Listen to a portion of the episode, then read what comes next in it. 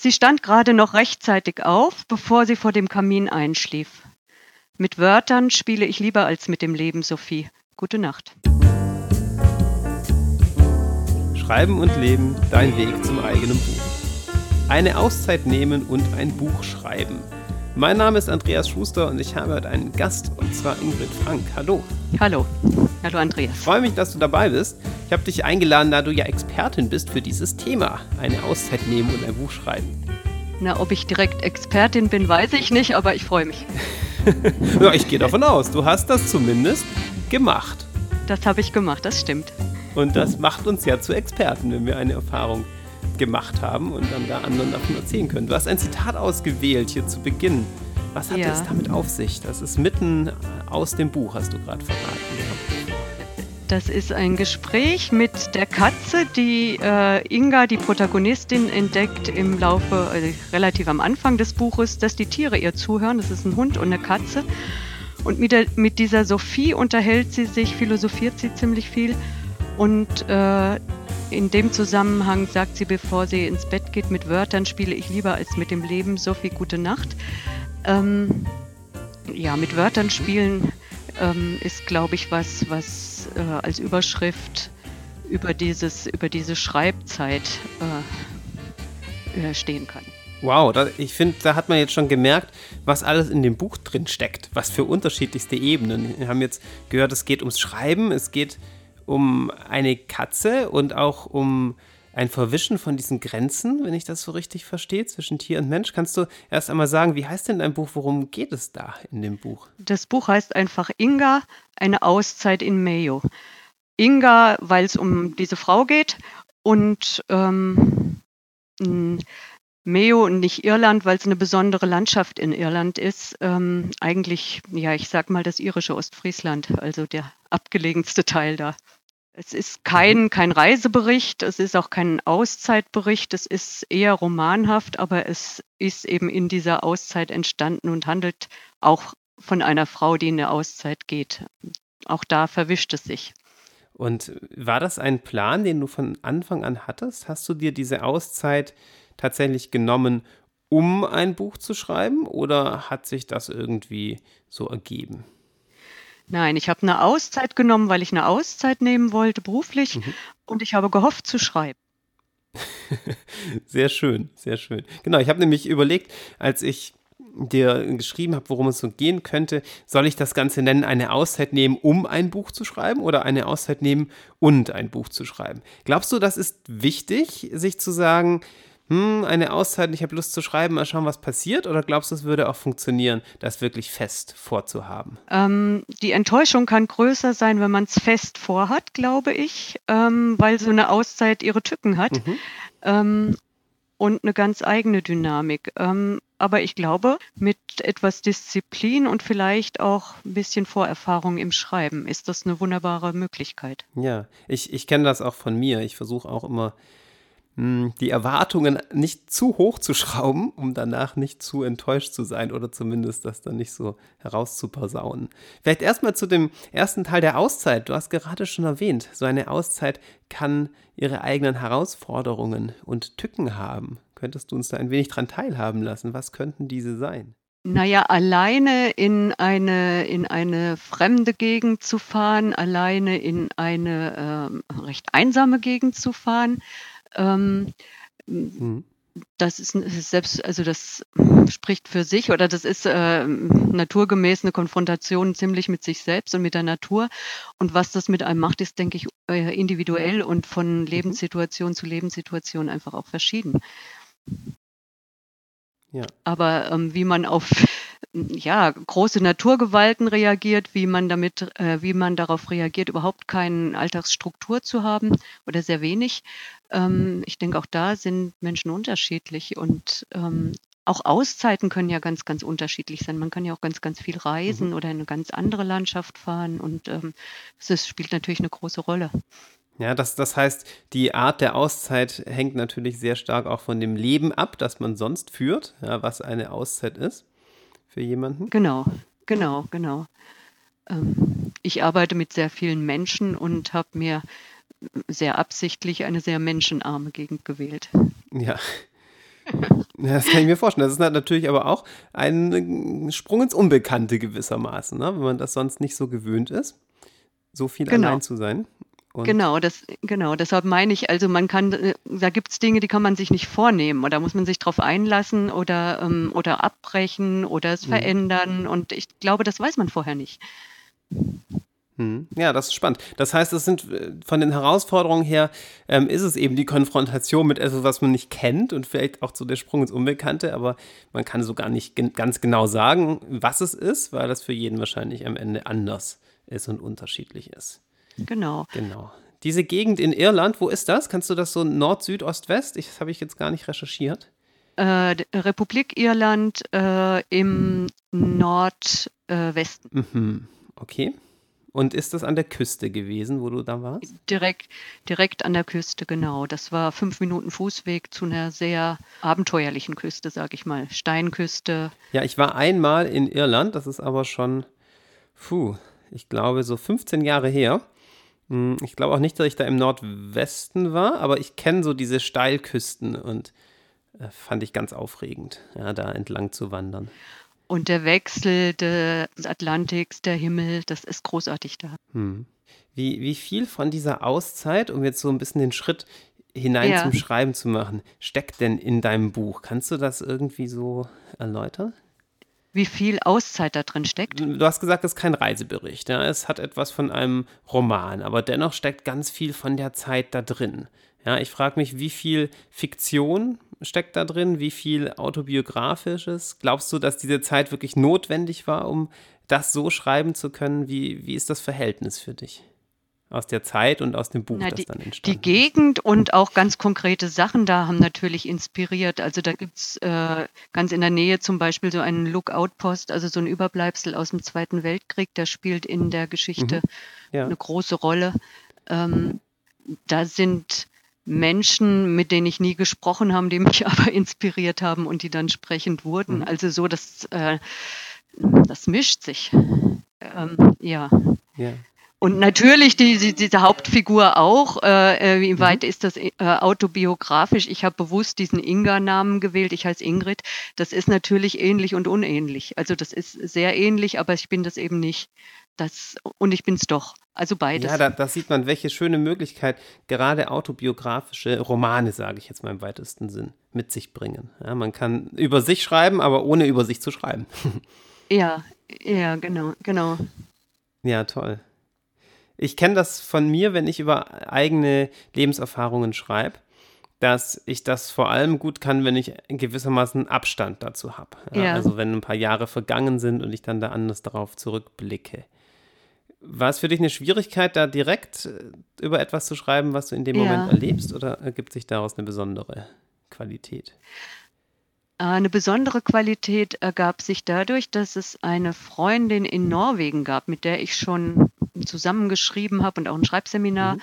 besucht habe. Und mit der habe ich vorher, vor dieser Zeit, ein Wochenende verbracht, tatsächlich schreibend verbracht. Und die hat immer, ja eigentlich regelmäßig, hat die mir quasi Wörter zugeworfen, also gemailt. Schreib mal, wie, wie ist eigentlich eine Küste? Oder ähm, mach mal eine Geschichte zu Nebel oder irgendwie sowas. Ähm, so dass äh, die Aufhänger von außen manchmal kamen. Also Fragen oder einfach Wörter und das hat Spaß gemacht. Äh, Mhm. Sie hat parallel ganz was anderes geschrieben ähm, und äh, ich habe meine, meine Fragen, meine Impulse, meine Ideen ihr zur Verfügung gestellt. Also da gab es ein Spiel, ähm, das per, per Mail ähm, parallel zu der existierenden Zeit war und das hat eine gewisse Außenperspektive gegeben. Und das passt auch zu dem Zitat mit Wörtern spielen so. Ja, das ist schön, dass du das beschreibst. Das habe ich von sehr vielen in letzter Zeit gehört, das Schreiben als etwas Dialoghaftes aufzufassen. Ja. Es gibt ja früher so dieses Bild häufig, dass man so im stillen Kämmerlein schreibt und wenn das Buch dann zu Ende ist, dann geht man raus damit. Aber das muss ja gar nicht sein, ne? sondern man kann natürlich zum Beispiel mit vertrauten Eingeweihten oder Schreibpartnern sich auch da schon während des Schreibens super Genau. dazu austauschen. Genau, und zu der Zeit war das überhaupt nicht die Idee, da ein Buch draus zu machen, sondern das war ein, es war ein Bedürfnis zu schreiben tatsächlich. Und das waren Geschichten oder eigene Aufzeichnungen oder wie auch immer. Das dem Buch kam, als ich wieder hier war. Hm, okay.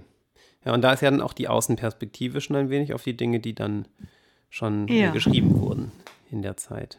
Wie viel von dem Buch ist denn tatsächlich dann entstanden in der Auszeit und wie viel hast du am Ende noch hinzugefügt, als du dann Ah, zurückkommst? hinzugefügt nicht, äh, viel weg, äh, viel nicht benutzt. Und äh, ähm, naja, äh, verändert. Also, ähm, aber eher, eher stilistisch und äh, so, dass das äh, zusammengefügt wurde und sowas, aber eigentlich kein neues Material. Da eher gesiebt. Okay, ja. Das ist bei der Überarbeitung häufig das Wichtigere, das Weglassen und Ja. äh, gar nicht das Hinzufügen, das stimmt. Ich weiß gerade gar nicht auswendig, von wem dieser Spruch kommt. Ähm, ja, dass man nur die falschen Wörter weglassen muss und dann schreibt man großartige Texte. Das ist oft schwieriger. Ja, absolut. Ja. Ganz praktisch, wie war das Verhältnis von Auszeit und Schreiben für dich? Hast du ganz viel geschrieben, jeden Tag? War das so dein Haupt, deine Hauptbeschäftigung oder welchen Umfang Fast jeden das? Tag. Also ich hatte das, äh, was man ja auch gut ist, zu Hause zu haben, einen Schreibplatz. Den habe ich mir da ähm, wirklich hergerichtet sozusagen. Ja, und das hat mir.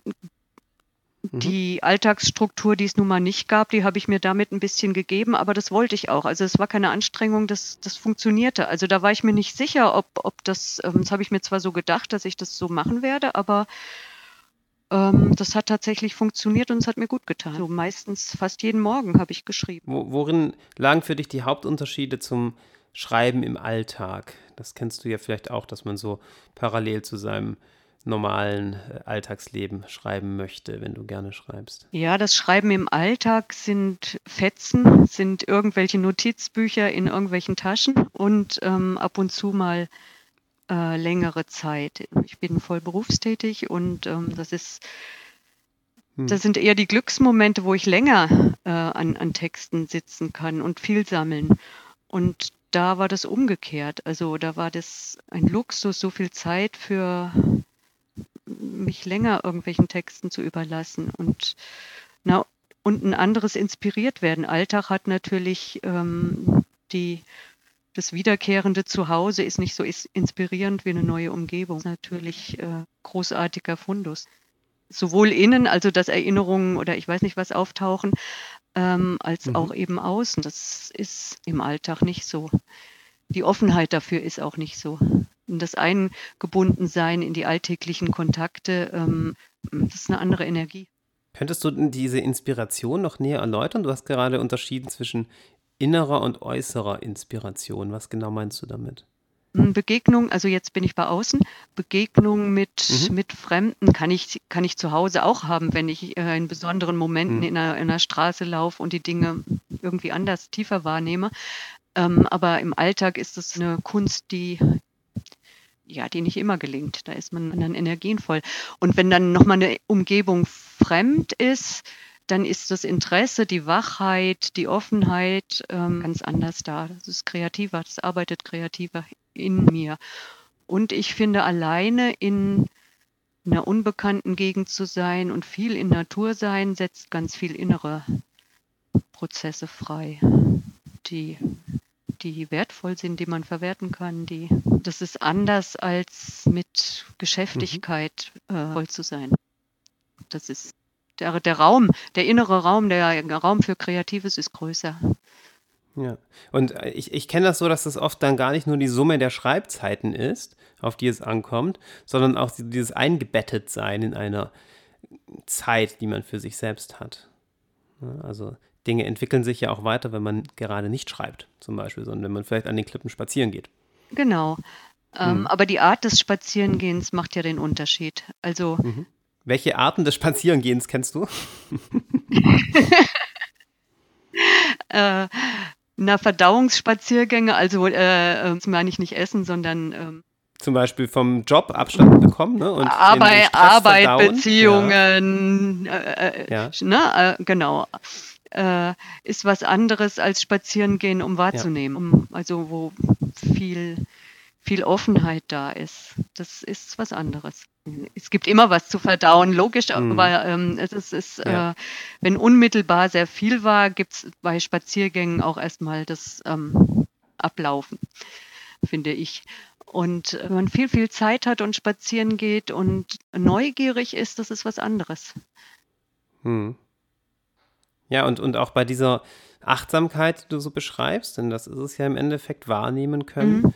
kann ich mir vorstellen, dass auch das Innere und das Äußere wieder eine Rolle spielt. Ja? Dass man wirklich wahrnehmen kann, was da außen alles so ist, aber auch was für Gedanken innen in einem ablaufen. Und ich kenne das auch, wenn man einen stressigen ähm, Tag hatte im Job oder so, dass all die Dinge, die auf einen hineinstürmen, erstmal abgelaufen und abgearbeitet werden müssen. Und man dann erst dazu kommt, wahrzunehmen, wirklich. Genau. Und dann mhm. geht es ja oft schon weiter und das ist der Unterschied zum Alltag. Also da ist der Luxus von, von Zeit, das ist natürlich auch, äh, gleichzeitig ist es auch eine, eine Schwierigkeit. Ne? Nur Zeit zu haben ist gar nicht so einfach, aber es ist auch ein Luxus und mhm. äh, da liegt auch eine riesen Chance drin, das äh, für eine Weile zuzulassen. Mhm. Aber es ist auch, äh, ja, es ist auch ein bisschen es ist nicht ganz einfach, mit diesem Riesenzeit, sag ich mal, umzugehen. Ja. Genau, aber du hast das ja geschafft und daraus richtig etwas mitgenommen. Und was meinst du, wären so Tipps, die man Menschen geben könnte, die vielleicht auch mit dem Gedanken spielen, sich eine Auszeit zu nehmen, unter anderem um mal so richtig viel Zeit zum Schreiben zu haben. Oder vielleicht wünschen sich ja manche auch, das höre ich immer wieder, ganz konkret ein Buch zu schreiben in einer Auszeit. Gibt es so Ratschläge, Tipps, was man dabei vielleicht beachten sollte, was du immer mitgeben mm. könntest? Ich glaube, wenn man das wirklich tut, um zu schreiben, braucht man ein bisschen Disziplin. Also ähm, mhm wenn man irgendwo hin, wenn man schon so viel Zeit hat und irgendwo ist, ist die Versuchung groß zu sagen, ich möchte noch dies und das und jenes noch kennenlernen und ich möchte auch reisen und so weiter. Und da muss man sich ein bisschen entscheiden. Wenn man ähm, die Zeit zum Schreiben tatsächlich geplant hat, ähm, das, was alles möglich ist und was einen vielleicht auch noch neugierig macht, ein bisschen reduzieren und ein bisschen disziplinieren, tatsächlich einen Schreibplatz herzurichten und äh, den in die Auszeit zu integrieren. Also das ist, äh, glaube ich, schon eine Versuchung, äh, ja. dann ganz, ganz viel zu machen. Ähm, das ist so das eine. Und das andere ist, ähm, das Loslassen und das Einlassen kann, das hat einen großen, birgt einen großen Reichtum in sich. Also ich würde eher dafür werben wollen. Mhm.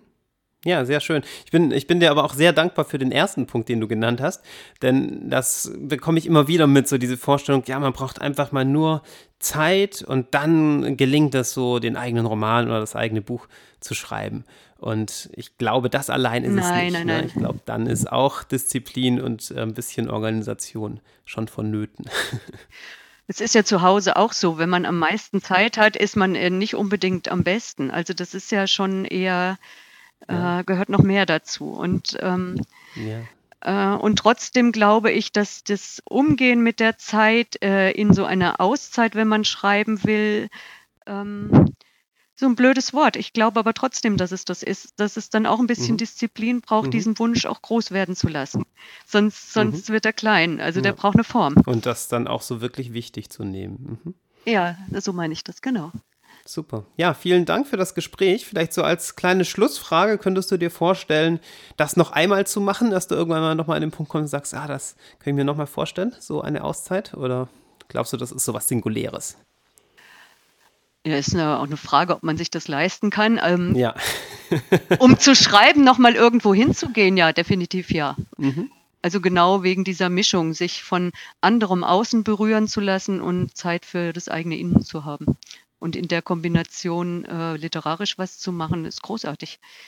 Ja. Ja, super. Vielen herzlichen Dank für das äh, Gespräch. Das ging sehr in die Tiefe. Ich habe da viel mitgenommen.